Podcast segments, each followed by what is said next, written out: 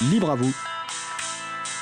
L'émission pour comprendre et agir avec l'April, l'association de promotion et de défense du logiciel libre.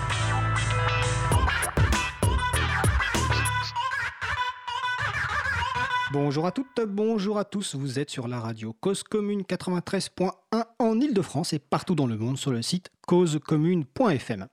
La radio dispose d'un web chat, donc utilisez votre navigateur web et rendez-vous sur le site de la radio causecommune.fm et cliquez sur chat. Et ainsi, retrouvez-nous sur le salon dédié à l'émission. Nous sommes mardi 18 juin 2019, nous diffusons en direct, mais vous écoutez peut-être une rediffusion ou un podcast. Soyez les bienvenus pour cette nouvelle édition de Libre à vous, l'émission pour comprendre et agir avec l'April, l'association de promotion et de défense du logiciel libre. Je suis Frédéric Couchet, le délégué général de l'April. Le site web de l'association, april.org, et vous y retrouvez d'ores et déjà une page consacrée à l'émission avec les références utiles et sur les pauses musicales, sur les sujets que nous allons aborder, et également les moyens de nous contacter. N'hésitez pas à nous faire des retours pour indiquer ce qui vous a plu, mais également des points d'amélioration. Je vous souhaite une excellente écoute. Alors maintenant, le programme de cette émission. Nous commencerons par la chronique juridique de Noémie Berger intitulée In Code with Trust qui sera consacrée à l'usurpation d'identité numérique. D'ici 10-15 minutes, nous aborderons notre sujet principal qui portera sur le collectif des hébergeurs alternatifs transparents, ouverts, neutres et solidaires, autrement dit les chatons. En fin d'émission, nous aurons la chronique Le Libre fait SACOM d'Isabella Vanni, consacrée au thème du retour d'expérience de l'animation d'instant de l'April lors d'événements. À la réalisation de l'émission, Étienne Gonu. Bonjour Étienne. Salut Fred. Alors, on va vous proposer un petit quiz. Je vous donnerai les réponses en cours d'émission. Vous pouvez proposer des réponses soit sur le salon web de la radio ou également sur les réseaux sociaux. Alors, première question. La même que la semaine dernière, vu que j'avais oublié de donner la réponse, mais c'est quand même en lien avec l'émission d'aujourd'hui. Alors, lors d'une émission du 4 juin, notre sujet principal portait sur Framasoft. La question est d'où vient le nom Framasoft? Deuxième question. Que se passe-t-il à Rézé, dans les Pays de la Loire, samedi 22 juin, une activité en lien avec notre émission de la semaine dernière Réponse en fin d'émission. Tout de suite, place au premier sujet. Nous allons donc commencer par une intervention donc, de Noémie Berger, avocate au cabinet Dune, pour sa chronique In Code with Trust. La chronique du jour va porter sur le euh, l'usurpation d'identité numérique, de Noémie. Donc bonjour Noémie. Bonjour Fred, bonjour à tous. Alors nous t'écoutons. Eh bien oui, donc cette euh, chronique est dédiée au délit d'usurpation d'identité numérique. Donc après une première présentation de, ce délit, eh nous, aborderons quelques, quelques cas pratiques euh, de décisions qui ont été rendues en la matière. Donc le délit euh, d'usurpation d'identité, il est prévu en fait à l'article 226-4 1 du Code pénal. Il a été créé par euh, la loi numéro 2011-267 du 14 mars 2011, dite d'orientation et de programmation pour la performance de la sécurité intérieure, la loi LOPSI 2. Et donc cet article, eh bien, il incrimine le fait d'usurper l'identité d'un tiers ou de faire usage d'une ou plusieurs données de toute nature permettant de l'identifier en vue de troubler sa tranquillité ou celle d'autrui, ou de porter atteinte à son honneur et à sa ou à sa considération.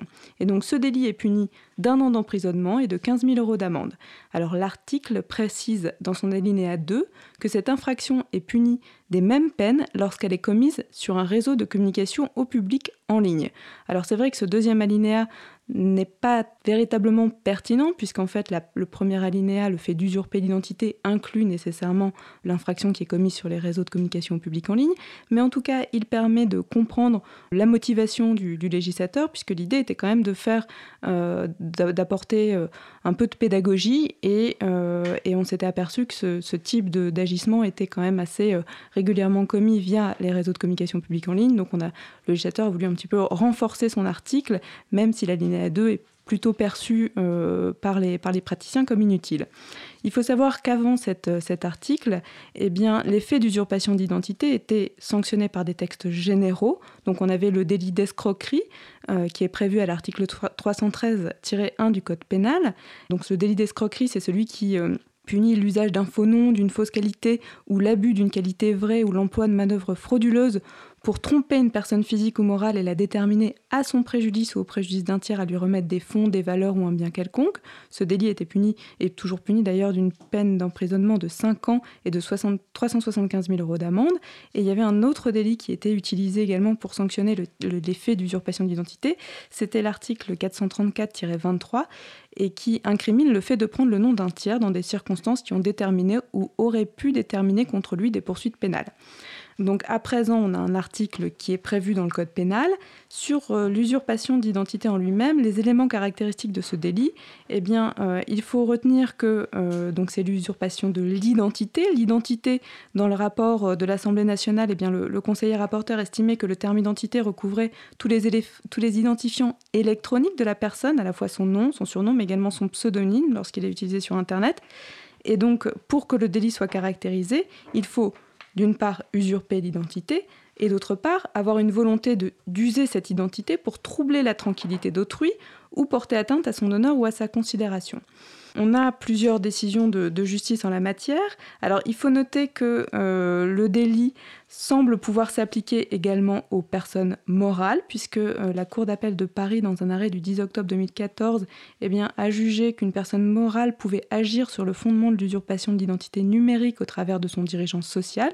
Donc dans cette espèce, le prévenu avait créé euh, avec les coordonnées de la société de faux et y avait publié des contenus euh, diffamatoires et insultants. eh bien, les juges ont retenu le délit d'usurpation d'identité et ont condamné euh, l'auteur des, faits à 10 mois de prison avec sursis.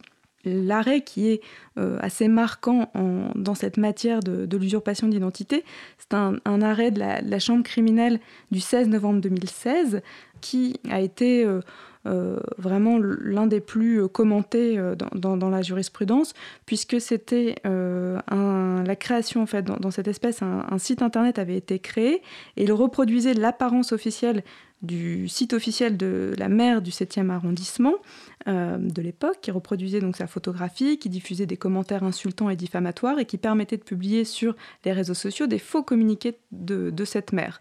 Donc une plainte avait été déposée pour atteinte à un système de traitement automatisé de données et usurpation d'identité sur support numérique. Pour les atteintes au système de traitement automatisé de données, je, vous renvoie, euh, si cela vous intéresse, à la chronique sur le, sur le sujet des infractions informatiques. Euh, on avait évoqué ces, atteintes.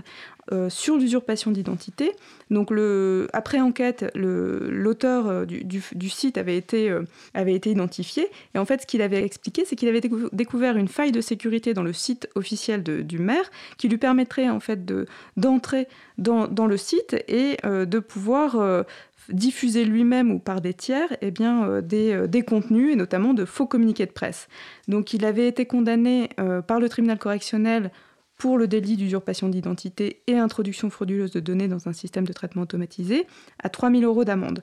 La Cour d'appel a confirmé cette décision en notant, alors l'auteur de ces faits avait tenté de de se dédouaner en indiquant que euh, le site euh, que lui-même avait créé était euh, légèrement différent du site officiel et donc que ça aurait pu ouvrir une confusion et donc euh, dans ce cas-là, il n'y aurait pas eu d'usurpation d'identité. Là-dessus, les, juges n'ont pas, euh, pas considéré que ce, moyen était, euh, était pertinent. Ils ont considéré qu'au contraire, il y avait quand même une, importante ressemblance entre, entre le site officiel et le, et le faux site. Et donc le fait qu'il n'ait pas, il pas contesté être l'auteur de la construction, enfin être l'auteur de ce site et qu'il n'ait pas contesté non plus d'avoir découvert le moyen qui lui permettait de se connecter à ce site, eh bien, a aussi joué puisque l'élément intentionnel a donc été retenu. Il avait vraiment la volonté de créer un site fictif, d'encourager des personnes qu'il suivait à mettre en ligne de faux messages euh, via ce site. Et donc, euh, la, Chambre criminelle de la Cour de cassation a confirmé euh, l'arrêt de la Cour d'appel en considérant que le prévenu avait bien usurpé l'identité d'un tiers en vue de porter atteinte à son honneur ou à sa considération. Et chose importante dans cet arrêt, c'est que la Cour de cassation a indiqué que cette infraction était exclusive de l'application de l'article 10 de la Convention européenne des droits de l'homme qui protège la liberté d'expression. Donc là, vraiment, on a une décision forte qui, euh, qui vient euh, protéger euh, les intérêts, les intérêts privés. On a ensuite un jugement assez récent, c'est pour ça que j'en parle, du 16 avril 2019, un jugement de la 17e chambre correctionnelle du tribunal de grande instance de Paris, donc qui est la chambre spécialisée en droit de la presse. Donc là, dans, dans cette espèce, un faux site avait été créé en vue de s'attaquer à un syndic de copropriété qui doit être euh, assez, euh, euh, régulier. Mais là, la, personne avait vraiment mis en place de, très importants moyens puisque elle avait créé un site pour en fait critiquer l'action d'un syndic de copropriété. Et donc le président du syndic de copropriété avait déposé une plainte pour usurpation d'identité numérique et pour violation des obligations prévues euh, par la loi pour la confiance dans l'économie numérique, donc à savoir les mentions légales qui ne figuraient pas sur le site. Donc effectivement, le, site n'ayant pas de mention légale, les enquêteurs ont dû euh, euh, mener des investigations un peu plus poussées pour identifier l'auteur. En tout cas, il a été identifié. C'est comme ça qu'ils ont, pu, ont pu découvrir que c'était un des copropriétaires. Et là, le, tribunal, donc dans sa décision, a relaxé l'auteur du site du délit d'usurpation d'identité pour une euh, motivation qui est assez claire, qui est qu'en fait, euh, le nom du site, si elle comprenait bien euh, celui du, syndic de copropriété euh, et faisait référence à son activité professionnelle, eh bien, les juges ont constaté qu'en fait, ce site était suffisamment clair et il n'y avait pas de confusion pour comprendre qu'en fait, il ne s'agissait pas du site du syndic de copropriété, mais bien d'un site qui avait été créé pour critiquer le syndic de copropriété. Donc voilà, la différence est quand même assez, assez, assez importante. Dans ce cas-ci, il n'y a pas eu de condamnation pour usurpation d'identité parce que le site n'avait pas pour vocation de prendre l'identité d'un tiers, mais plutôt de critiquer l'action d'un tiers. Et il faut noter également sur les mentions euh, légales du site qui n'avaient pas été euh, publiées, eh bien, euh, le, tribunal a, rejeté la, demande qui était contenue dans la plainte en considérant que malheureusement la citation directe ne visait pas les bons articles de la loi pour la confiance dans l'économie numérique, elle visait les articles 6, 3, 1 et qu'elle aurait dû en fait viser les articles 6, 3.2 et que les juges étant limités dans leur requalification, ils ne pouvaient pas euh, requalifier l'infraction euh, par laquelle ils étaient saisis. Donc ce qui, rappelle un peu la nécessité de bien rédiger euh, les citations directes quand on est partie civile. Alors pour terminer, juste comment réagir quand on est victime soi-même du, délit d'usurpation d'identité?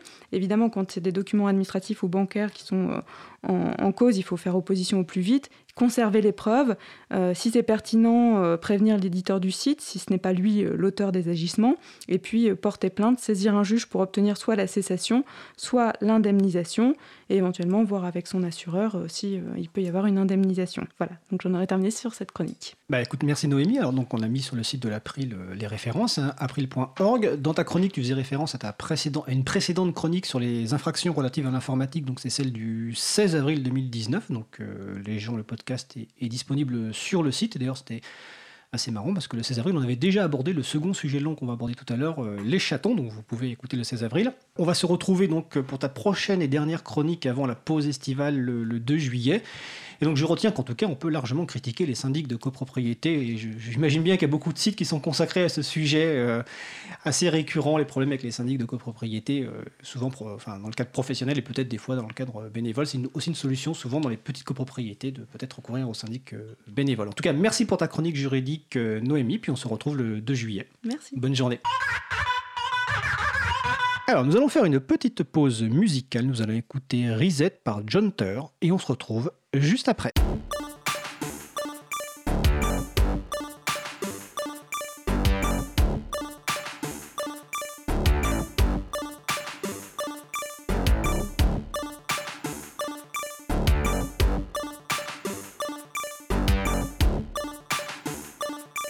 Cause commune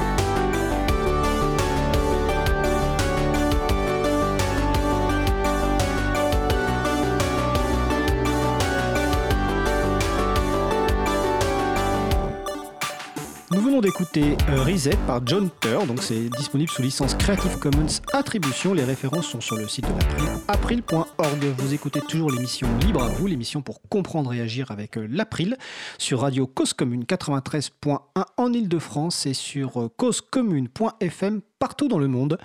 Donc nous allons maintenant passer au sujet suivant.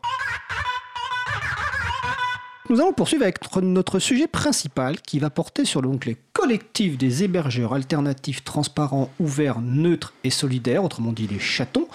Donc les personnes qui écoutent régulièrement l'émission se diront que c'est la deuxième fois qu'on en parle, vu qu'évidemment, euh, effectivement, le 16 avril, on a parlé déjà des chatons, mais là on va approfondir un petit peu ce sujet passionnant. Donc les invités du jour, au téléphone, Angie Gaudion de l'association Framasoft. Bonjour Angie.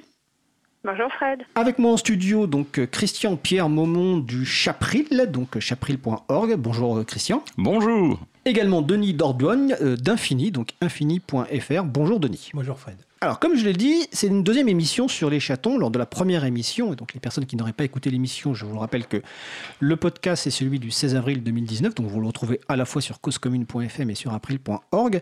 Dans cette première émission, on avait plutôt axé la présentation des chatons sur les personnes ou structures qui pourraient avoir intérêt à utiliser les services que l'on a décrire. Dans cette deuxième émission, on va rentrer un peu plus sur la partie, on va dire, participation du collectif chaton, comment créer un chaton, le maintenir. Euh, en essayant d'être pas trop technique. Donc voilà, c'est une deuxième partie de l'émission. Mais tout d'abord, on va euh, commencer par bah, un, tour de table de présentation pour euh, rappeler enfin qui vous êtes. Donc on va commencer par Angie de Framasoft. Alors, je suis chargée de communication et de partenariat au sein de l'association Framasoft qui propose une trentaine de services libres pour se dégoogliser, donc des alternatives aux services traditionnels proposés par les GAFAM. Et en parallèle, je coordonne le collectif Chaton pour une période de six mois. D'accord, donc Framasoft, framasoft.org, comme tout, euh, tout, le monde le sait, donc une centaine de services. Euh, Denis Dordoigne. Oui, donc euh, moi je suis, de l'association Infini, donc qui est la Chaton brestois. Les informations sont infini.fr et sinon je suis un militant du logiciel libre, donc c'est pour ça que je suis rentré là-dedans. D'accord. Christian Momont de l'April. Donc, euh, bah, moi, je suis développeur de libre euh, personnellement et au sein de l'April, je suis membre du conseil d'administration et notamment, j'interviens dans le groupe Chapril, qui est le chaton de l'April. Donc, chapril.org. Alors, on va commencer par un rappel synthétique. On va essayer de résumer en, quelques minutes la première émission sur ce qu'est le projet Chaton. Donc, euh, on va peut-être demander à, à Angie d'essayer de, nous faire un rappel sur ce qu'est le projet Chaton, à qui il s'adresse, quels sont les services proposés, etc. Alors Château, c'est un collectif qui regroupe une soixantaine d'hébergeurs alternatifs, transparents, ouverts, neutres et solidaires, donc qui sont les, initiales euh, du coup de l'acronyme Chaton.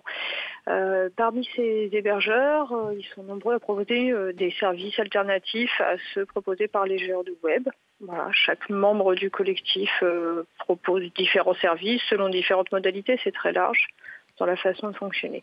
L'objectif, c'est de fournir une euh, structure globale via ce collectif qui sera de l'hébergement de proximité. En fait, l'objectif principal, c'est que chaque internaute, chaque citoyen puisse, euh, à proximité de chez lui, trouver une structure qui va lui permettre euh, de découvrir des alternatives justement à ces services des géants du web.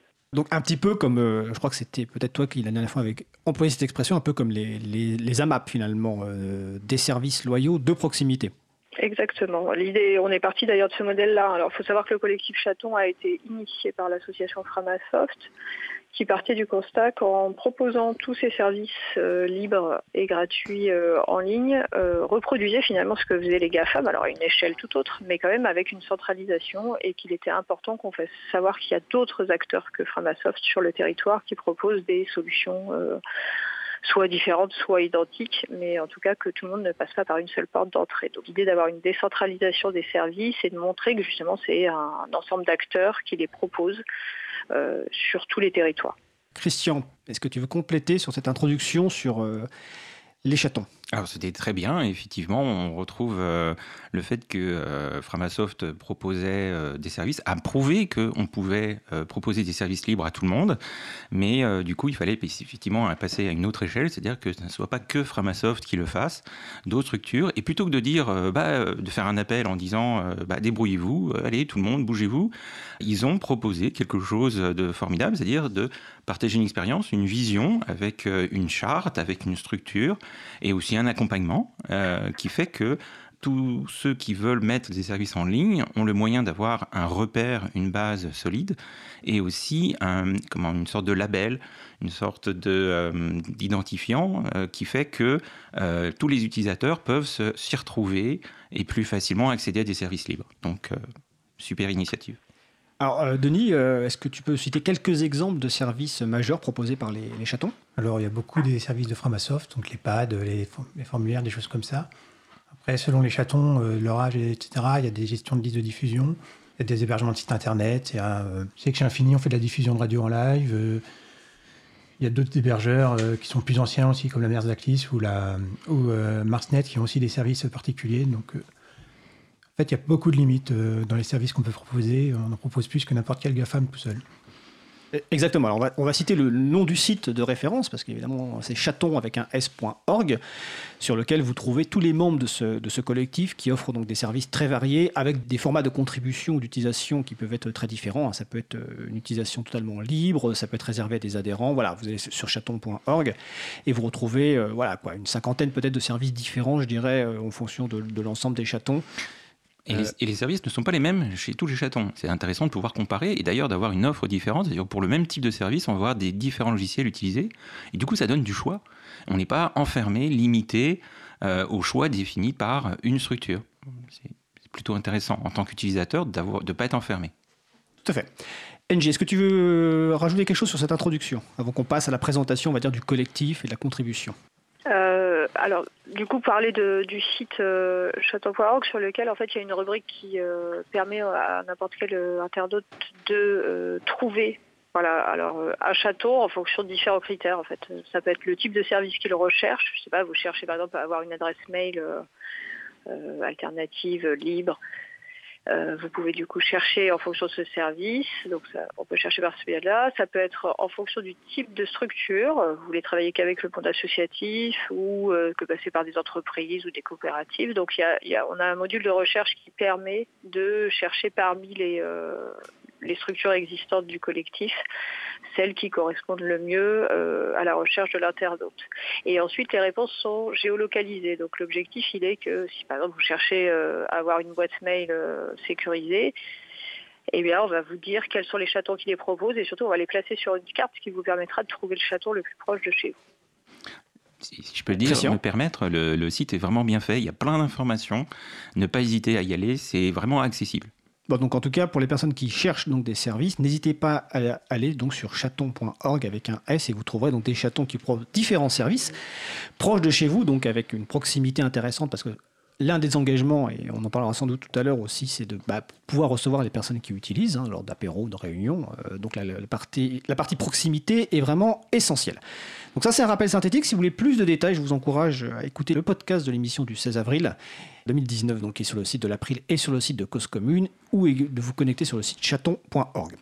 Là maintenant, on va essayer un peu plus de parler, de se mettre du côté de la création de chatons, euh, de la maintenance de chatons et du collectif des chatons. Alors on va commencer par là, on va dire la partie création d'un chaton. Euh, pourquoi créer un chaton? Comment ça se passe? Quels services mettre en place? Euh, Alors peut-être que Denis voudrait commencer sur cette partie-là bah, avec l'expérience euh, d'Infini.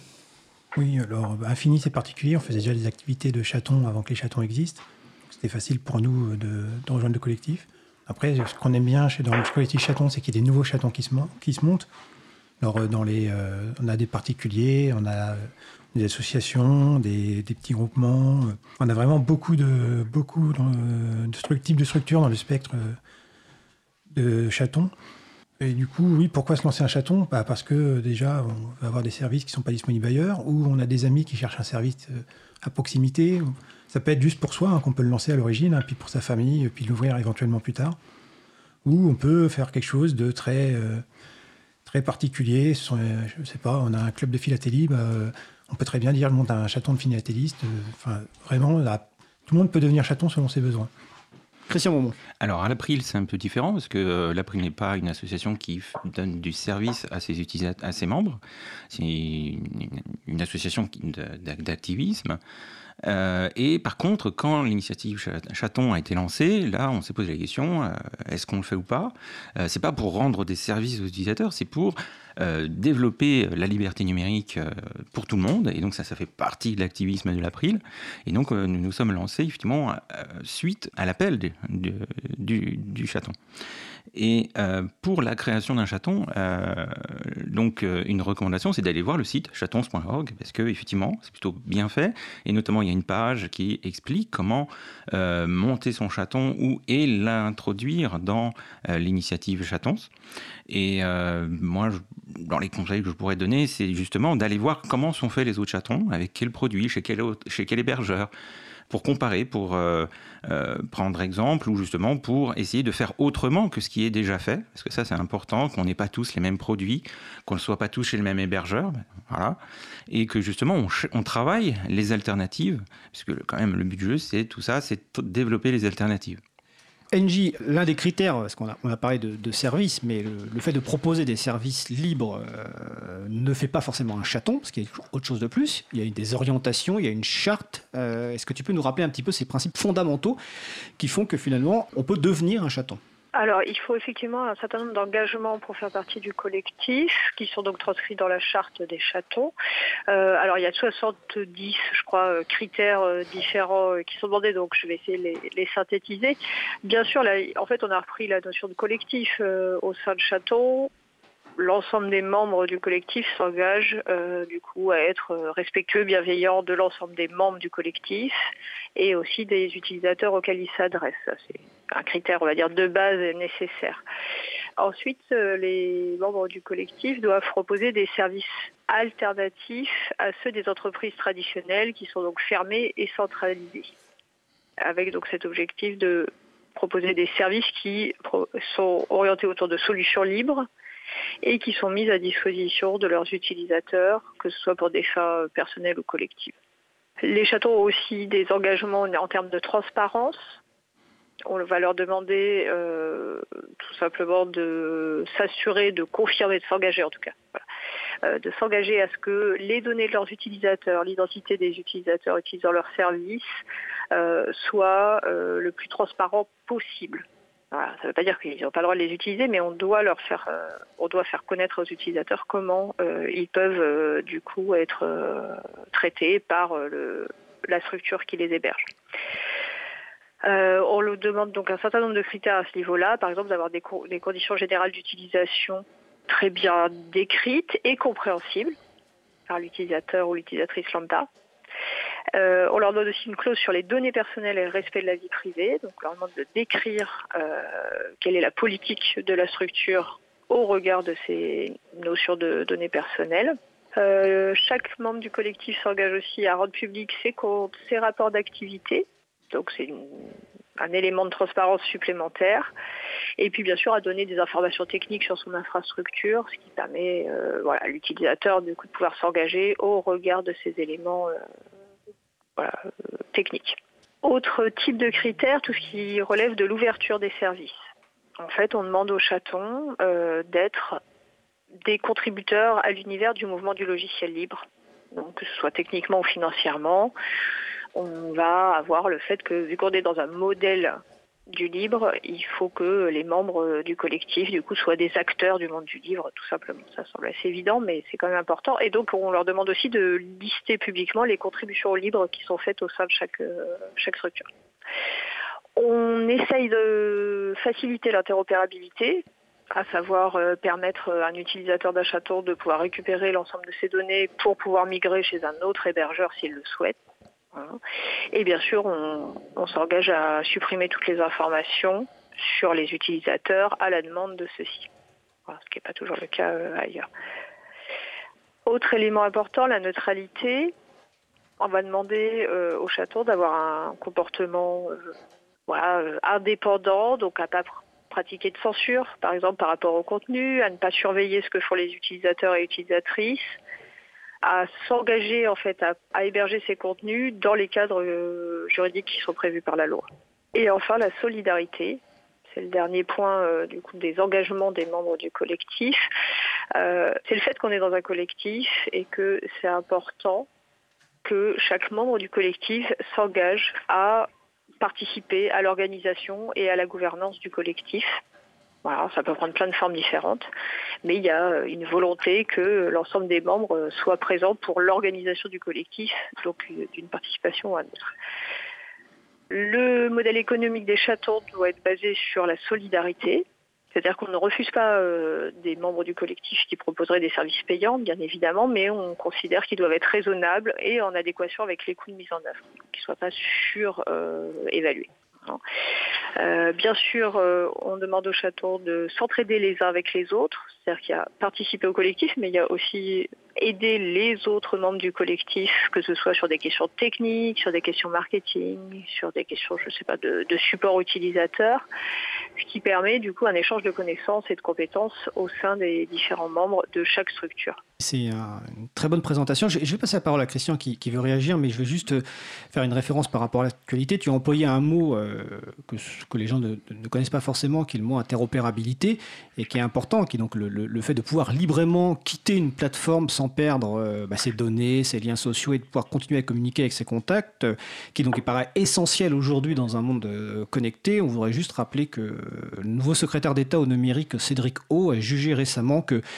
cette interopérabilité euh, pouvait être considérée comme étant excessivement agressive pour le modèle économique des grandes plateformes. Donc euh, je dis ça pour insister sur l'importance justement des chatons quand on voit qu'un représentant du gouvernement considère que l'interopérabilité c'est un point agressif pour le modèle économique des grandes plateformes, donc effectivement les, géants du web. Euh, Christian tu voulais réagir sur ça? Oui, effectivement, euh, la présentation euh, donc, euh, par NJ est très bien. ça peut effrayer quand on dit qu'il y a 70 points à respecter, que ce sont des contraintes, ça peut paraître lourd, mais en fait, si on regarde bien, en fait, ça fait ça fait un plan. Ça fait un plan qui contient tous les éléments, en principe élémentaires, quand on fait un, site web ou une plateforme. Faire une plateforme, tout le monde peut faire une plateforme, mais s'il n'y a pas les mentions légales, s'il n'y a pas euh, les conditions générales d'utilisation, s'il n'y a pas euh, qu'est-ce qui est fait des données des, utilisateurs, bah, en fait, c'est une plateforme qui n'est pas déjà forcément très légale, mais aussi pas, pas complète, pas finie. Or là, grâce à chatons.org, la, page qui résume qui, liste toutes ces contraintes, entre guillemets, eh bien, euh, vous avez un plan. Si vous voulez monter un chaton, vous avez un plan qui vous permet de ne rien oublier et très facilement de, de suivre les, points.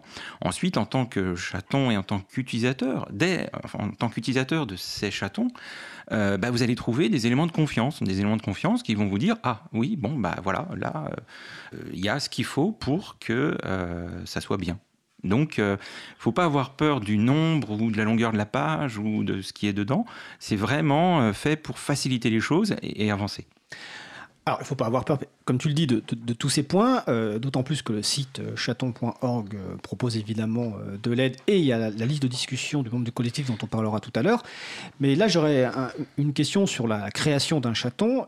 NJ a évoqué les, CGU, donc conditions générales d'utilisation. Tout à l'heure, tu as, Christian, évoqué la partie hébergement, ne pas être hébergé partout.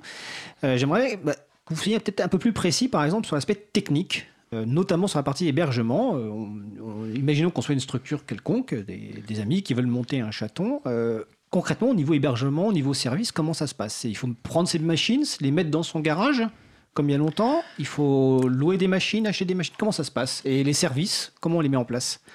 Denis, tu veux réagir? Denis Dordogne? Oui, bah, c'est un moyen de faire, mettre dans son garage, etc. En fait, c'est c'est la première chose à faire, hein, c'est savoir où on va mettre ces machines. Donc on peut très bien les mettre dans son garage si on a une bonne connexion Internet qui est fiable. On peut aller les chercher l'hébergement ailleurs. Donc, ce que fait Framasoft, par exemple, ils ont leur service est hébergé en Allemagne. Chez Edsner. Voilà, j'ai oublié le nom. Et, euh, on peut déjà s'appuyer sur les structures locales pour héberger les services, donc les membres de la FFDN, hein, des fournisseurs d'accès euh, à Internet. C'est quoi FFDN Fédération FDN, voilà, Fédération Data Network, donc euh, une fédération de, fournisseurs d'accès Internet euh, euh, locaux. Voilà, donc le mieux c'est de passer par des réseaux comme ça.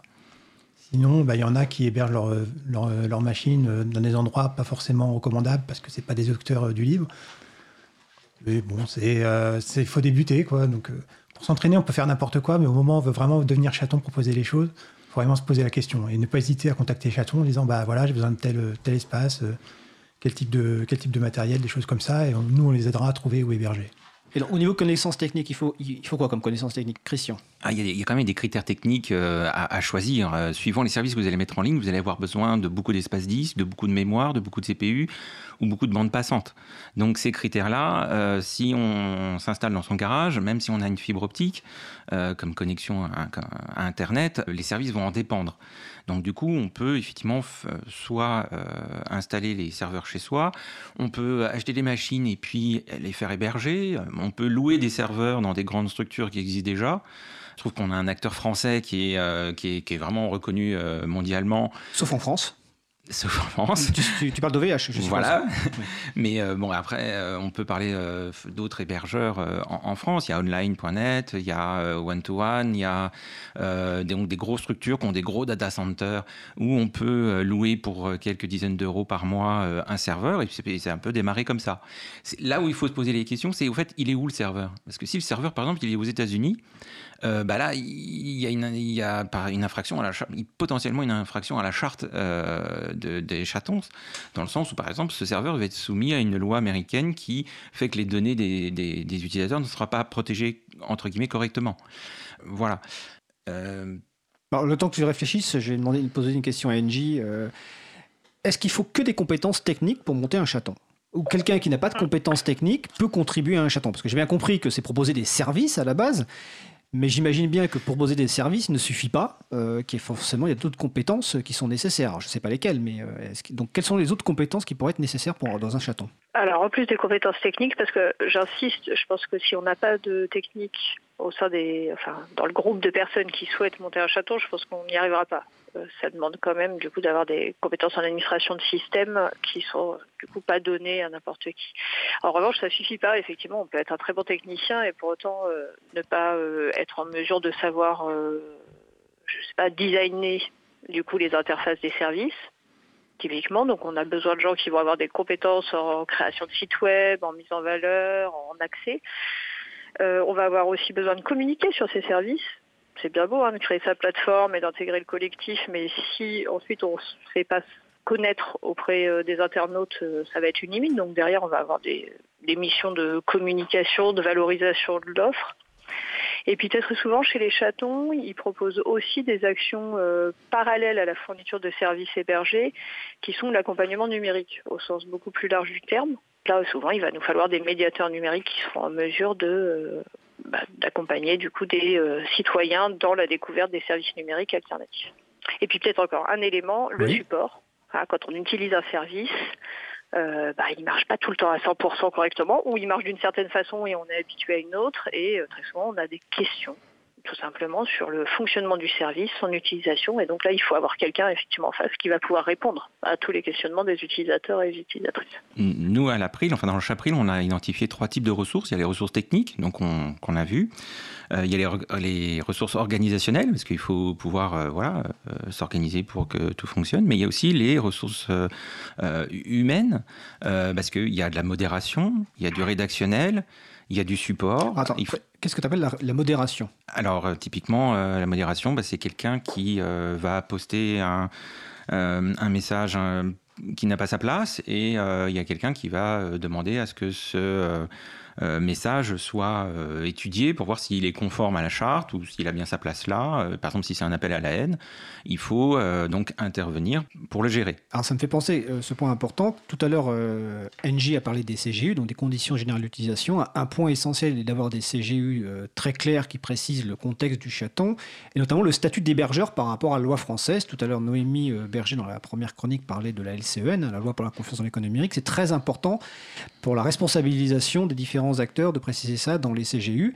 Et là, ça peut peut-être faire peur, mais il y a des ex-CGU exemples. Alors, à l'April ou Chapril, on, sait, on est parti de, de- des CGU de Framasoft qu'on a légèrement adapté, mais ça, c'est un point important, cet aspect vraiment responsabilisation. Et donc aussi modération côté humaine. Je suppose que côté, et je te repasse après la parole Christian, je suppose que côté Framastov, comme vous êtes historiquement les, euh, les premiers à avoir lancé des gros services, et donc vous avez eu beaucoup d'utilisateurs et d'utilisatrices, je suppose que c'est un, alors je sais pas si c'est un travail à temps plein ou à temps partiel, Ah, de simplement de modérer les contenus. Euh, oui, oui, nous on a du coup un salarié euh, à temps plein dans l'association euh, qui est en charge du support globaux, donc sur l'ensemble de nos services. Donc c'est vrai que c'est très large. Mais ensuite, on a une équipe de euh, modérateurs sur nos services médias sociaux. Parce que c'est très très différent du coup de faire du support euh, sur des services qu'on utilise a priori tout seul et donc qui ne sont pas mis en relation avec d'autres utilisateurs. Et en revanche, ce qui se passe euh, sur Mastodon et Diaspora en l'occurrence, où là il y a besoin d'un travail de modération qui est très très différent de- des autres services. Et Christian, puis après on va faire Et donc là, on musicale. voit qu'il n'y a pas forcément besoin que de techos ou de gens qui font de l'informatique pour participer à un chaton. On- il faut savoir rédiger des, des notices euh, euh, de présentation des services, il faut savoir répondre euh, en support au courriel des gens qui, qui nous posent des questions. Et puis, effectivement, il faut pouvoir regarder si on a un service de médias sociaux, bah, de pouvoir vérifier que tout est conforme au, règlement et à la loi. Et il ne faut pas avoir peur des, des- de cette euh, histoire de, de loi qui oblige l'hébergeur, etc. Euh, on n'a pas à vérifier chaque euh, message dans la minute. Euh, on a un devoir de faire quelque chose. Donc, dans un temps raisonnable. Et, euh, et on voit que ça, c'est euh, pas forcément fait par des informaticiens, c'est aussi une façon de euh, faire les choses avec des non-informaticiens, non-informaticiens dans les chatons. Eh bien, nous allons faire une pause musicale avant de poursuivre notre discussion. Nous allons écouter Egger par Stone from the Sky et on se retrouve juste après.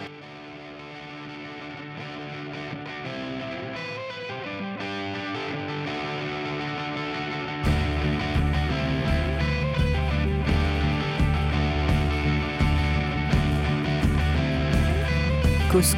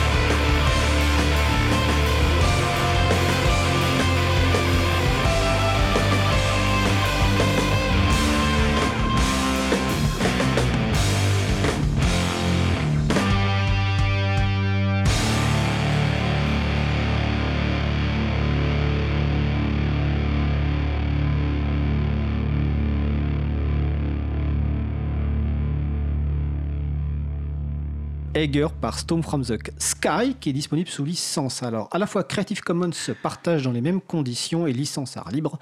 Et vous retrouvez les références sur le site de l'April, april.org. Vous écoutez toujours l'émission Libre à vous sur Radio Cause Commune 93.1 en Ile-de-France et partout ailleurs sur le site causecommune.fm. Je vais répondre à la première question du quiz avant d'oublier, contrairement à la semaine dernière. La question c'est d'où vient le nom Framasoft? Eh bien, Framasoft est un projet qui est né en 2001 et ça vient au départ d'un projet qui s'appelait Framanet, qui signifiait français et mathématiques sur intranet. Ça avait été créé par deux enseignants et je félicite Cousine, donc, qui est sur le salon web de la radio, donc sur causecommune.fm, qui a donné la bonne réponse. Donc nous allons poursuivre euh, notre discussion sur les euh, chatons, donc avec nos invités, donc euh, toujours NJ Gaudion de Framasoft, Christian Pierre Maumont du Chapril et Denis Dordogne de d'Infini, donc framasoft.org, infini.fr, chapril.org et le site des chatons, ou chatons comme prononce Christian, c'est chaton avec un s.org. Alors, juste avant la pause, on parlait un petit peu de, des services et puis aussi de la modération et de l'importance de bien choisir, choisir ses services et donc de certains services qui nécessitent peut-être plus de modération. Et évidemment euh, les parties réseaux sociaux nécessitent beaucoup plus de modération que d'autres services, donc ça peut faire partie d'un des critères de, choix quand on met en place euh, des services. Donc on va, peut-être y revenir si on a le temps dans la discussion. Mais là, j'aimerais bien qu'on revienne un petit peu sur le, collectif, parce que ce qui est un point fort de, cette démarche, c'est qu'on n'est pas tout, seul euh, dans son garage, comme on disait tout à l'heure, à monter son chaton. On a l'aide d'un collectif avec différents outils. Alors, euh, NJ, donc, tu disais en introduction que tu étais l'animatrice du collectif pour mois, si je me souviens bien. Oui, c'est ça. D'accord. Est-ce que donc tu peux nous, expliquer un petit peu quels sont, bah, comment fonctionne ce collectif et, qu'est-ce qu'apporte ce collectif, bah, notamment aux nouvelles personnes qui veulent monter des, des chatons? Alors, le, fonctionnement du collectif euh, est relativement peu précis dans, ses fonctions. Euh, il, s'agit avant tout de solidarité entre les membres du collectif et d'organisation de temps, de discussion, d'échange sur l'évolution du collectif ou l'évolution de certains processus au sein de ce collectif. Alors, le, le travail est grand.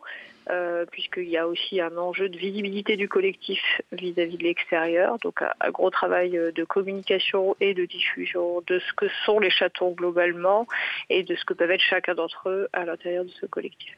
Et dans les outils donc, que le collectif propose, donc il y a quoi? Il y a, la liste de discussion, il y a un espace de documentation partagée qui est un wiki, et il y a des réunions? Ah, Et il y a aussi un forum. D'accord. Qui, euh, donc en fait, ces différents outils sont accessibles même aux, non-membres du collectif. C'est-à-dire qu'ils ne sont pas limités aux membres du collectif. Bien sûr, on y parle de choses qui concernent le collectif, donc j'allais dire quelqu'un d'extérieur ne sera pas forcément hyper euh, intéressé par tous les sujets, mais c'est assez intéressant par exemple pour une, structure ou un groupe d'amis qui euh, envisage de devenir chaton, de passer un certain temps sur ces outils en amont avant même de, bah, penser tout simplement les services qu'ils vont offrir pour s'imprégner de, l'ambiance du collectif, des grands enjeux du collectif et euh, demander de l'aide aussi quand ils ont besoin pour euh, du coup mettre en place euh, leurs infrastructures ou leurs interfaces de support, etc., etc. Christian, oui. je confirme que c'est très vivant, la liste de discussion est assez active, les gens répondent. Pareil, quand on a des réunions, alors on profite très souvent des événements libristes qui existent, que ce soit les journées du gel libre à Lyon, que ce soit les rencontres mondiales du logiciel libre, euh, qu'il y a eu à Strasbourg, euh, très intelligemment, il est, il est euh, proposé lors de ces événements de, bah, de, profiter de l'occasion pour se réunir, pour se rencontrer, justement. Et en général, c'est très convivial et très constructif. Et Denis, tout à l'heure, toi, tu parlais, ou pendant la pause, tu me parlais du, donc, du wiki qui est un espace de documentation, notamment en parlant des, quand on parlait tout à l'heure des CGU. Donc, euh, est-ce que tu peux nous expliquer un petit peu à quoi sert ce wiki? Est-ce qu'il y a un wiki aussi? Alors, un wiki, c'est un espace où on peut tous collaborer pour travailler ensemble, comme Wikipédia. Et le wiki, il, a été lancé par des non-chatons, donc il a été lancé avant les chatons eux-mêmes.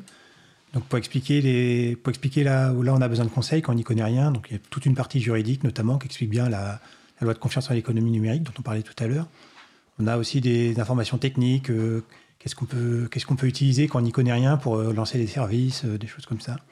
Et puis après, il y a aussi des, membres des chatons qui font de la doc de leur côté un peu partout. Euh. Euh, et puis moi, si on m'invite, m'invite et qu'on me paye à boire, je peux venir vous expliquer les choses, il n'y a aucun souci. Donc invitation lancée, et ça me fait penser que Denis, tu as rédigé il y a quelques semaines, peut-être quelques mois, sur linuxfr.org un, article démythifiant un petit peu l'hébergement. Donc les références sont sur le site de l'April, april.org. C'est une lecture euh, tout à fait utile. Dans le collectif, aujourd'hui, en NG, il y a combien de, de, chatons qui sont inscrits? Alors j'ai regardé tout à l'heure, là on est à 60. Voilà, il y a 60 membres du collectif et puis on est euh, du coup dans une phase un peu particulière euh, d'analyse des candidatures pour de futurs chatons. Donc ah, potentiellement on en aura davantage d'ici un mois. Donc d'ailleurs, c'est un, point intéressant. Comment se passe la candidature à, un chaton et comment se fait le choix d'accepter un nouveau chaton dans, dans le collectif? Alors si euh, voilà, une structure, un collectif, euh, peu importe la forme en fait, euh, souhaite devenir chaton, il y a un ensemble d'éléments bah, on, a une, on, a une, on a une page sur le site chatons.org qui s'appelle Rejoindre le collectif, tout simplement, euh, qui rappelle voilà, les critères principaux, comme disant voilà, si vous ne rentrez pas dans ces critères-là, c'est même pas la peine de candidater pour rejoindre le collectif. Et ensuite, on a effectivement une incitation à parcourir la documentation donc, de notre wiki pour avoir un certain nombre d'éléments de réponse qui permettra de proposer des services qui seront validés justement dans le cadre du collectif. Et ensuite de se présenter au sein des différents outils du collectif, donc que ce soit la mailing list ou le forum, et bien sûr de créer sur le site chatons.org euh, la présentation de sa structure. Ça, c'est la candidature et elle se termine par euh, tout simplement une issue sur notre euh, dépôt Git qui permet en fait, c'est l'endroit où on va voter, euh, où l'ensemble des membres du collectif vont pouvoir dire s'ils sont d'accord ou pas avec cette candidature, mais c'est aussi un lieu d'échange où on va dire tiens, il me semble que votre candidature il lui manque tel aspect ou tel aspect, donc ça permet d'interagir euh, via euh, cette interface sur Git qui donc est un logiciel pour le coup pas vraiment fait pour les gens qui connaissent pas le développement informatique petite question, mais enfin, on va revenir sur le collectif, mais ça me fait penser tout à l'heure une question sur le, on a parlé de la création d'un chaton qui vont être utilisés par des personnes, sans doute sur le long terme. Comment on gère cet engagement en tant que chaton sur le long terme, notamment la maintenance du chaton, euh, parce que beaucoup reposent sur des forces quand même euh, bénévoles. Voilà, c'est un engagement fort. Comment on gère ça, euh, Christian? Eh ben, il faut avoir des animateurs, des gens motivés qui regroupent d'autres gens motivés et qui font par exemple euh, des, des camps, hein, euh, un week-end pour travailler sur euh, les services et les améliorer, comme on a fait le week-end dernier à l'April. recruter, recruter, puis avoir une équipe cohérente hein, avec un aspect organisationnel que je citais tout à l'heure. D'accord. non, mais là, là après, c'est la, la fascination de, l'organisation humaine. C'est, c'est, pas forcément évident. Alors, par rapport au collectif, euh, comment on, sait que ça vit encore, par exemple, les chatons? Et eh ben, il se trouve qu'il y a régulièrement un questionnaire à mettre à jour euh, pour euh, déclarer les nouveaux services ou les évolutions de, comment, de fonctionnement du, chaton. Donc ça, c'est au sein du collectif. Donc ça aide aussi, ça donne un repère pour bah, continuer à communiquer et puis à, à, à se maintenir à jour. Oui, et puis tout à l'heure, quand NG parlait de l'interopérabilité, c'est une des garanties, entre guillemets, en tout cas très forte, c'est la possibilité de, bah, de, récupérer ces données et de changer de chaton. Si tout d'un coup, bah, le chaton disparaît ou en tout cas euh, arrête ses services, ou si on n'est plus en accord avec euh, l'usage de ce chaton, et donc d'aller voir un autre chaton ailleurs qui propose des services similaires avec donc une interopérabilité entre les, systèmes que malheureusement le gouvernement français ne semble pas comprendre euh, l'importance. Euh, Denis Dordogne, euh, Infini, ça fait combien de temps que vous proposez des services Encore l'année prochaine. Et vous n'en avez pas marre? Non, non, ça va content. D'accord. Et vous avez, euh, est-ce que vous avez noté les nouveaux types d'utilisation ou de personnes qui utilisent? Est-ce que, notamment, est-ce que les personnes du grand public, vous en avez de plus en plus ou pas du tout? Nous, c'est particulier vu qu'on fait aussi de l'accompagnement de publics un peu, un peu exclus du numérique. Donc, on a des, personnes âgées, des, des handicapés. Enfin, il y a un peu de donc nous, forcément, on a des publics un peu différents. Infini, c'est surtout une association qui donne des services à d'autres associations. Donc il y a une centaine d'associations à Brest, je crois, qui, euh, qui sont adhérents chez nous. Et du coup, on n'est pas forcément les plus représentatifs des chatons pour les services. Après, nous, on est on est, on est là aussi pour aider d'autres à se monter. Et typiquement, on finit, on refuse des utilisateurs parce qu'on a un usage non commercial, on a des règles un peu compliquées. Et on les redirige systématiquement vers les chatons euh, quand ils ont des gros besoins de stockage, par exemple. On ne fournit pas une activité commerciale, on ne fournit pas. Enfin, tout ce qu'on ne peut pas donner, les autres chatons existent. Et euh, si d'autres chatons arrivent, on les conseillera sans aucun souci. D'accord. Euh, Christian, tu voulais rajouter quelque chose? Alors, par, rapport à la maintenance et l'exploitation sur, sur le long terme, comment on, comment on fait en sorte que ça fonctionne euh, durablement, eh ben, il y a aussi le choix des services. C'est-à-dire qu'il y a des services, on, prend un produit, on l'installe et puis on se dit, bah, on l'a fini. Non, en fait, c'est là que ça commence. Il se trouve qu'il y a des services qui sont plus ou moins aboutis, des produits qui sont plus ou moins aboutis, donc plus ou, plus ou moins facilement maintenables euh, pour faire les mises à jour, etc. Ces, services, ça fait partie du, euh, de ce qui aide à, tenir longtemps. Et puis, il y a un phénomène qui, vient quand même, qui est nouveau, euh, typiquement, on tient des stands à April euh, dans plein d'événements. Et euh, bah, maintenant, on vient nous voir à cause du Chapril. Oui, il paraît que vous avez un chaton, comment ça se passe, etc. Donc il y a des gens motivés pour, pour enfin intéressés pour participer. Et ce qui est très intéressant quand on participe au fonctionnement d'un chaton, que ce soit d'un point de vue technique ou pas technique, c'est la découverte des, services. Parce que du coup, à partir du moment où on met en place un service et qu'on s'en occupe, on va devoir bah, rentrer dedans un petit peu, hein, voir comment il est fait, euh, euh, qui c'est qui le gère, euh, si on a à lui remonter des, éléments de personnalisation ou des nouvelles fonctionnalités ou des bugs, bah, du coup, on va rentrer en contact avec l'équipe. Et il y a des nouveaux liens qui se créent et on monte en compétences. Et typiquement, le week-end dernier, il y a quelqu'un qui est venu en disant bah voilà, moi je suis admin 6 dans la vie, et euh, il y a un service que je ne connais pas du tout, et vous allez le mettre en place, et en fait je suis très intéressé de participer, parce que moi ça va me permettre de monter en compétences.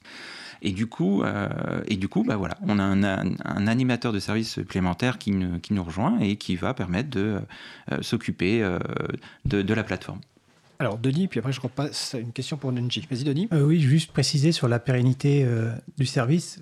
C'est vraiment quelque chose dont les, chatons doivent se méfier parce que des fois, il y a des gens qui sont très motivés pour mettre en place des services, euh, très aiment service militaire et du coup, ils n'ont plus du tout envie de s'en occuper. Donc, ça, c'est vraiment un risque. Il faut vraiment avoir des gens qui sont prêts à installer mais prêts à maintenir derrière. C'est pas forcément ce qui est plus, difficile plus facile à trouver. Et autre chose, on a aussi des chatons qui sont dans des écoles, dans des structures qui changent tous les ans d'animateurs. Il faut être sûr qu'on sera capable de faire le transfert de compétences, avoir les bons outils pour ça, parce que pour pas qu'on se retrouve en septembre avec un service qui est plus rendu.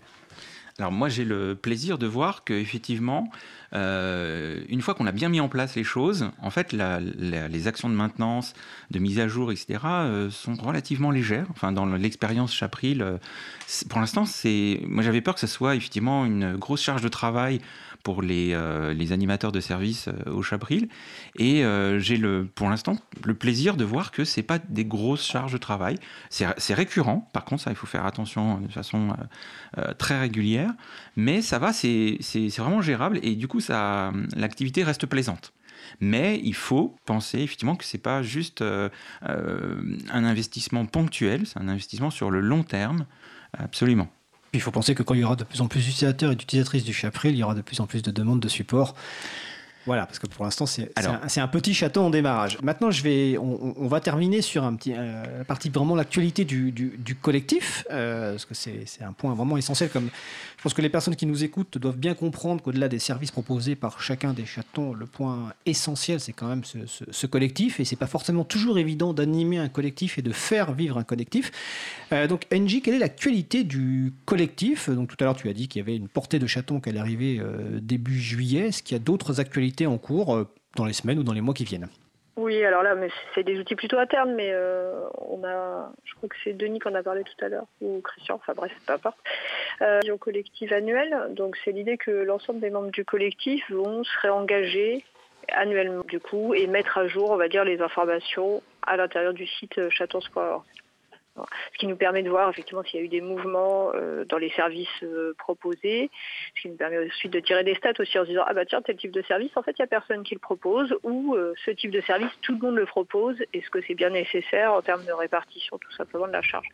Un outil vraiment important qui prend beaucoup de temps à à fabriquer et surtout à analyser derrière. Donc euh, voilà, là je suis en train de travailler sur l'analyse des réponses, qui permettra d'avoir des, effectivement des grandes orientations. Ça nous permettra de savoir qui dans le collectif fait euh, quoi et comment.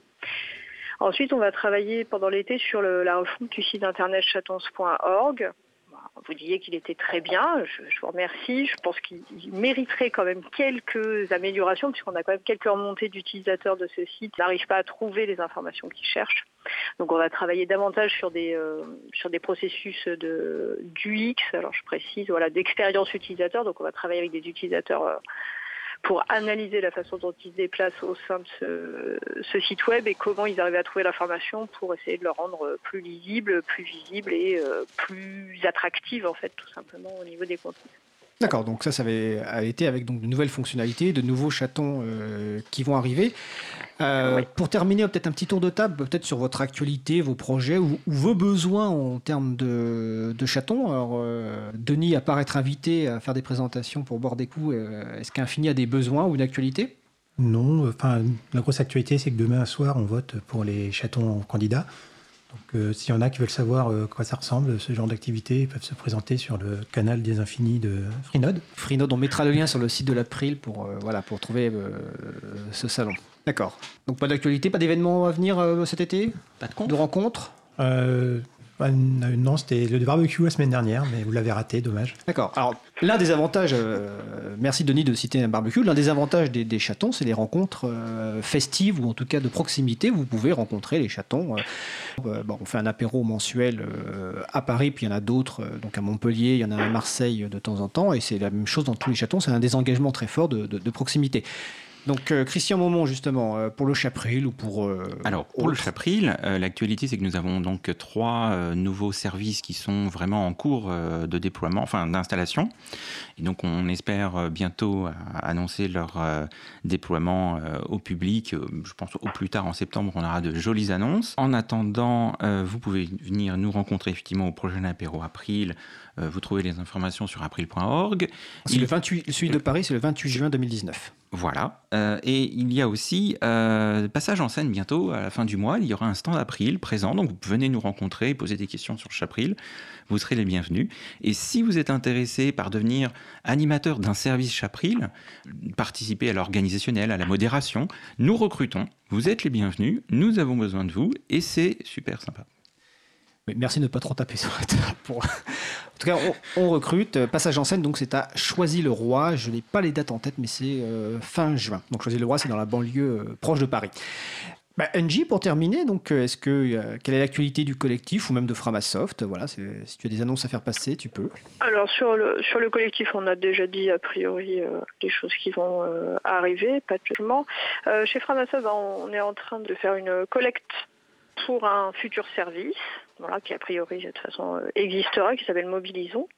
Donc un nouveau euh, service libre euh, dont l'objectif c'est de permettre aux internautes de se rassembler, de s'organiser, de se mobiliser en dehors des événements Facebook ou Meetup. Et puis, on est en train de travailler à un gros travail de modération sur nos réseaux sociaux, voilà, parce que du coup, on a beaucoup de soucis avec euh, une partie de nos utilisateurs. Donc, on monte des équipes de modération euh, actuellement euh, plus abouties, avec des, codes de conduite un peu plus définis. Et voilà, c'est des choses qui vont impacter, en tout cas, positivement nos services à terme. Eh ben, c'est de belles perspectives en tout cas. Écoutez, je vous remercie. Donc, euh, l'émission donc a été consacrée, comme on dit, donc le collectif des hébergeurs alternatifs, transparents, ouverts, neutres et solidaires. Donc, avec Christian Pierre Maumont du Chapril, chapril.org. Merci Christian. Merci. Avec Denis Dordogne d'Infini, donc infini.fr. Merci Denis. Et par téléphone, donc NG Gaudion, donc de Framasoft, framasoft.org. Merci NG. Merci. Donc je vous souhaite une belle journée. Alors nous allons faire une pause musicale. Nous allons écouter Plus haut par Sucre Pop. Et on se retrouve juste après.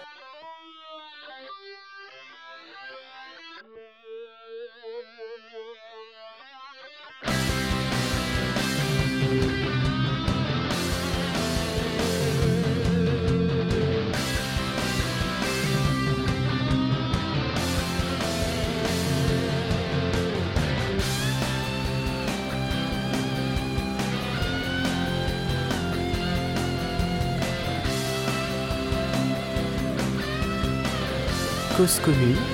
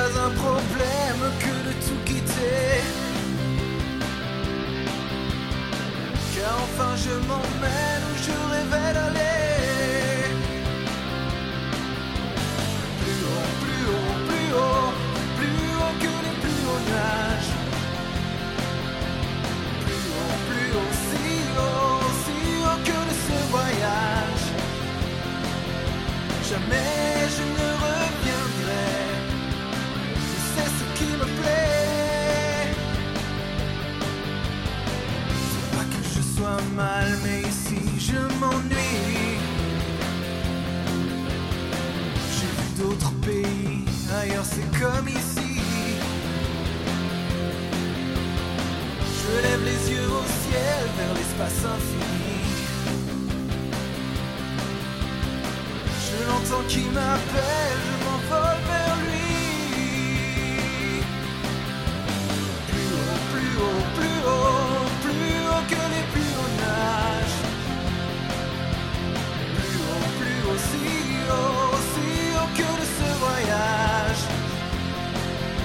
Jamais je ne reviendrai, et c'est ce qui me plaît.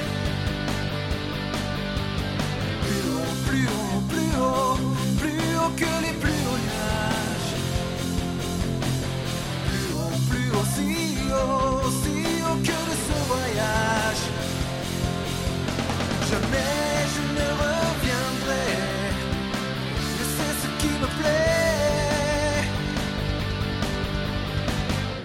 Nous venons d'écouter euh, Plus haut par Sucre Pop qui est disponible sous licence libre Creative Commons Attribution Partage dans les mêmes conditions. Vous retrouvez les références sur le site de l'April, april.org. Vous écoutez l'émission Libre à vous, l'émission pour comprendre et agir avec l'April, l'association de promotion et de défense du logiciel libre. Vous êtes sur Cause Commune, sur 93.1 en Ile-de-France et sur causecommune.fm partout dans le monde.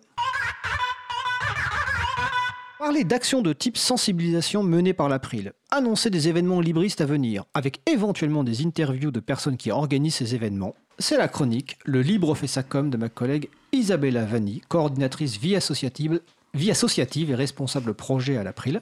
Bonjour Isabella. Bonjour à tout le monde.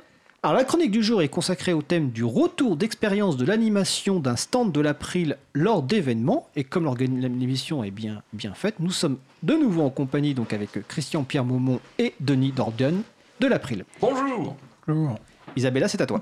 Euh, merci. Donc, euh, effectivement, c'est pratique. Euh, On a nos invités déjà, déjà à côté. Et euh, cette fois, tous les deux, en fait, sont là en tant que euh, membres actifs, euh, actifs de, la, de l'association euh, April. Et en particulier, ceux qui sont très engagés sur les événements, sur les nombreux événements auxquels l'April participe au cours de l'année. Parce que la sensibilisation se fait par le biais de plein de moyens différents, mais c'est un moment important sur les stands parce qu'on a la possibilité d'rencontrer physiquement les personnes, donc c'est un échange plus simple, plus, euh, immédiat. Et on- l'April participe à plein d'événements différents. Ça peut être des événements libristes grand public, euh, comme le Capitole du Libre à Toulouse, euh, les Journées du logiciel libre à Lyon. Ça peut être des salons professionnels, comme le Paris Open Source Summit, toujours à Paris. Ça peut être des événements grand public de types différents. Euh, comme par exemple la, Grande Braderie euh, de Lille, la Fête de l'Humain à Paris, ou différents événements euh, autour du mouvement Alternativa. Donc, moi, j'aimerais aujourd'hui poser quelques questions à, Denis et à Christian pour en savoir plus sur comment ça se passe, l'expérience d'un sensibilisateur sur un stand. Et je voudrais commencer par vous demander quels sont les, les sujets qui, qui, qui, intéressent le plus les personnes qui viennent sur nos stands. C'est-à-dire, voilà, il y a le stand de l'April, une personne s'approche, peut-être parce qu'il y, a, il y a un décor ou des dépliants ou des affiches qui attirent l'attention. et après, qu'est-ce qui se passe? Qu'est-ce qui, qu'est-ce qui Ah. se passe dans, la, dans l'échange? Alors, euh, pour répondre simplement, ça se passe bien, parce qu'il se trouve que nous avons effectivement euh, plein de matériel, euh, plein de supports de communication. Il faut dire que l'activité qui est vraiment maîtrisée et bien préparée par euh, notre corps de chance.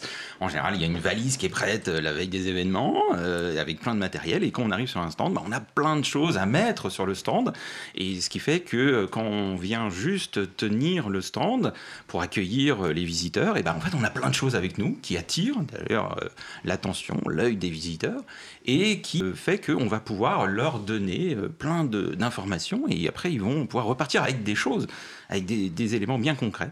Euh, donc déjà, l'aspect organisation au préalable de l'événement, ça c'est quelque chose de fondamental, et c'est, on a de la chance, c'est super bien fait. Euh, C'était quoi la question? Euh, Qu'est-ce qu'ils vous demandent, les gens, quand ils arrivent sur les stands? Qu'est-ce que Qu'est-ce qui les intéresse? Qu'est-ce que qu'est-ce Bah, qu'ils vont la- poser comme question La plus grande question qu'on a, la plus fréquente, c'est est-ce que je peux prendre des autocollants? C'est vrai, c'est vrai. C'est vrai que ça attire les gens, mine de rien, d'avoir des petits supports de communication comme ça. Et là, on peut leur parler, vu qu'on a des, autocollants sur les dangers euh, contre le logiciel libre. Donc, on peut leur demander euh, s'ils comprennent ce que c'est le danger, euh, pourquoi c'est, dangereux. Donc, c'est vraiment un sujet de conversation intéressant. Après, ça dépend des publics, hein, vu qu'on a des salons, des salons destinés à des gens qui sont déjà dans la technique. Donc, ils viennent plus nous poser des questions sur c'est quoi l'April, euh, est-ce que je peux vous rendre service Enfin, jusqu'à récemment, on leur disait on fait pas de technique, maintenant il y a le Chapril. Et euh, sinon, il y a aussi des salons professionnels. On fait le euh, solution. euh, Paris Open Source, Open Summit, Source Summit, qui a lieu en novembre ou décembre, novembre. début décembre, oui. Où là, c'est un salon professionnel, donc on croise, on voit des gens qui, bah, qui cherchent ce qu'on vend, euh, qui ne comprennent pas trop ce qu'on fait là. non, mais faut le dire. hein. Et sinon, bah, il y a quand même les salons grand public où là, bah, on est obligé d'aller chercher les gens parce qu'ils viennent pas forcément nous voir. Donc, ce qu'on parlait tout à l'heure, la fête de l'UMA, les, et la- les événements grand public. J'étais la semaine dernière encore au Geek Ferries. Il est vrai qu'il y a des, événements plus grand public, comme tu citais la fête de l'humain, là-bas, la grande braderie de Lille, où les personnes ne sont pas forcément au courant euh, de ce que c'est le logiciel libre, mais c'est un public quand même qui, peut, être, très curieux. Euh, ça m'est arrivé à moi-même de, voir des personnes qui ne s'y connaissaient pas, et, finalement, en- dans l'échange, on voit que ça, ça leur plaît, ça leur intéresse, et ils ont envie d'approfondir.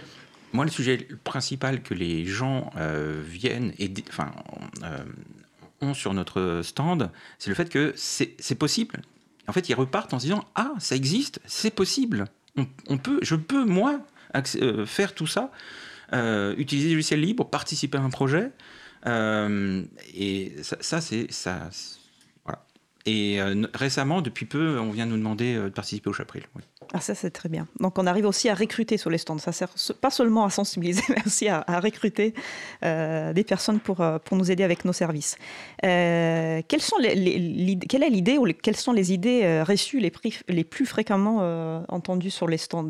Ah bah, ce que je disais là, c'est que bah, l'informatique, c'est pas pour les gens, c'est pas pour eux. Là, ils découvrent que bah, ah bah si, c'est pour eux.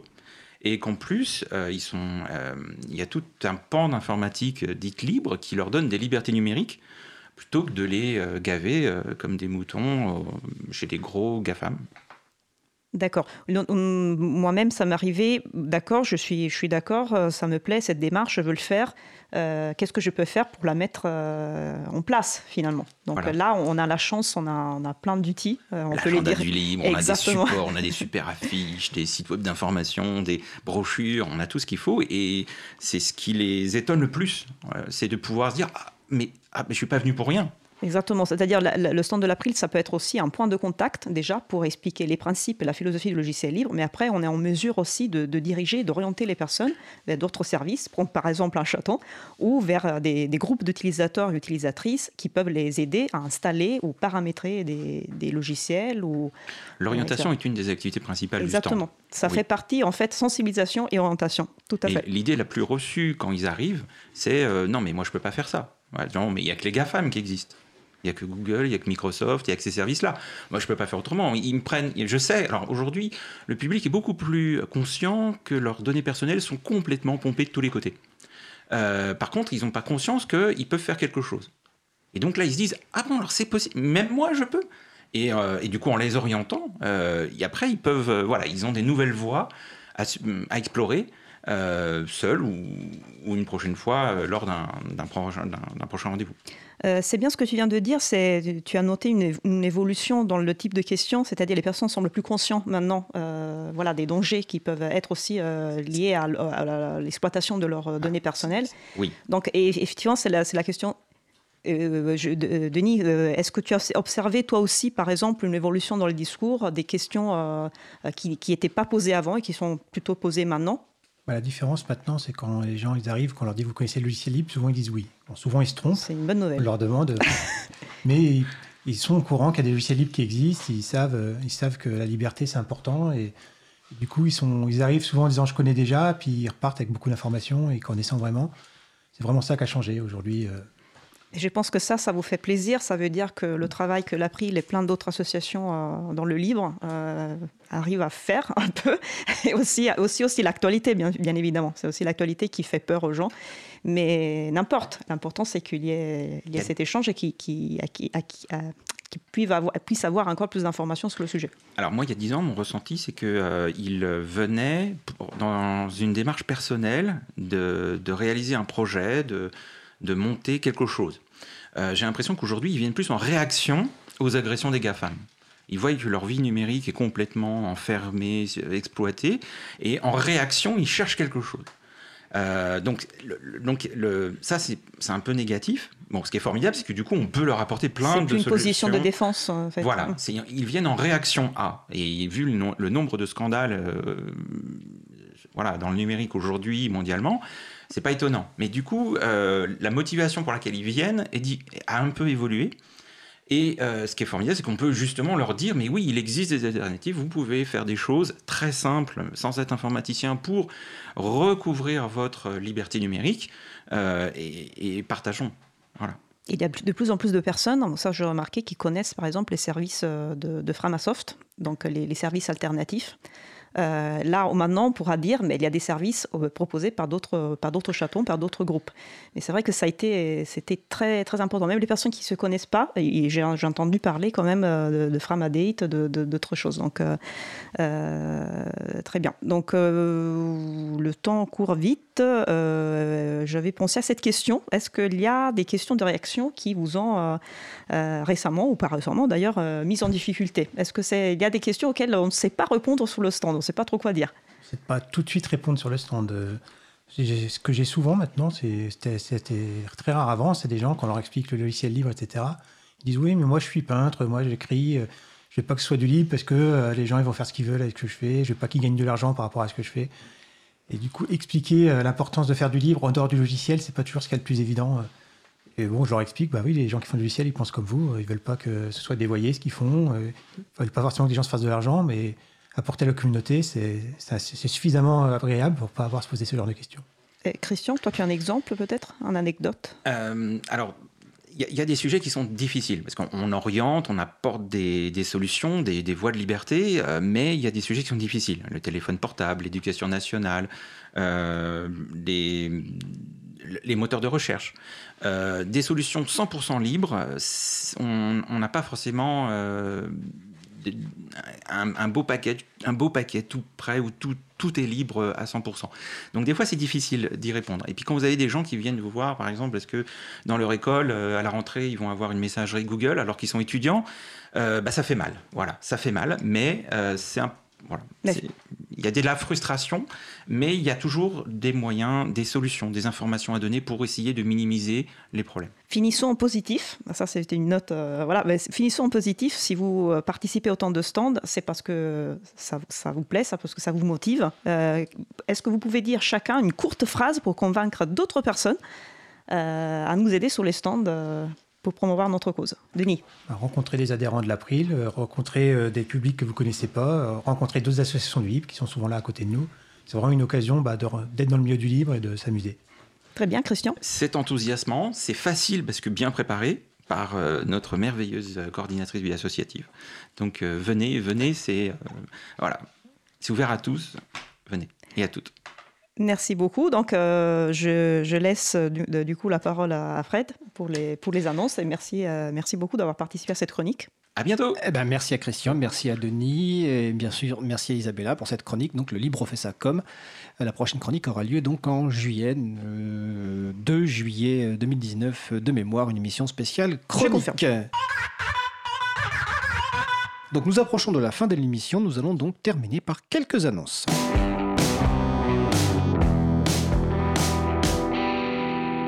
Alors, dans les annonces d'événements, donc euh, apéro April à Montpellier le 20 juin. Je précise que tous les événements sont sur le site de l'April et aussi sur le site de l'Agenda du Libre, agendadulibre.org. Jeudi 20 juin, Paris, soirée de contribution au logiciel libre, avec notamment un atelier du groupe Sensibilisation de l'April, donc avec la merveilleuse Isabella. Toujours jeudi soir, 20 juin, à Paris, l'avant-première du documentaire LOL, logiciel libre, une affaire sérieuse dont on a parlé la semaine dernière, donc c'est Porte des Lilas. En introduction, je vous ai parlé euh, d'un petit quiz avec une question. Que se passe-t-il à Rézé, donc dans les pays de la Loire, euh, en lien avec notre émission de la semaine dernière? Eh bien, à Rézé, ce samedi 22 juin 2019, il y a une carto-partie tous à vélo. Donc une carte carto-partie, c'est une collecte d'informations sur le terrain, donc sur le thème du vélo. L'objectif est de parcourir les, de parcourir les rues à la recherche des aménagements cyclables afin de les intégrer à OpenStreetMap, la carte numérique participative libre. Un petit message euh, qu'on nous a demandé de relayer les personnes qui avaient réalisé en 2017 le documentaire Nothing to Hide. Donc rien à cacher, dédié à l'acceptation de la surveillance de la population à travers l'argument je n'ai rien à cacher, travaille depuis à une suite documentaire qui s'appelle Disparaître, qui s'intéresse aux moyens de défendre sa vie privée en ligne. Le film se penche sur différents cas de citoyens à faible risque et des profils plus exposés en ligne comme des femmes, des journalistes, des minorités, des activistes, des lanceurs d'alerte et lanceuses d'alerte. Une campagne est qui se termine vendredi 21 juin 2019. Il manque quelques euros pour boucler cette campagne de cofinancement. Et puis évidemment, sur le site de l'agenda vous retrouvez tous les autres événements. Notre émission se termine. Je remercie les personnes qui ont participé à l'émission du jour. Donc Noémie Berger, Christian Pierre Mogodion, Denis Dordogne, Isabella Vanni. Aux manettes de la régie aujourd'hui, Étienne Gonu. Merci Étienne. Un merci particulier également à Lionel Alorge qui a filmé l'émission de vous proposer à la rentrée une petite vidéo de quelques minutes sur les coulisses de l'émission. Un grand merci également à Olivier Gréco, le directeur d'antenne de la radio, qui va s'occuper avec beaucoup de soin du traitement et de la préparation du podcast de l'émission avant sa mise en ligne.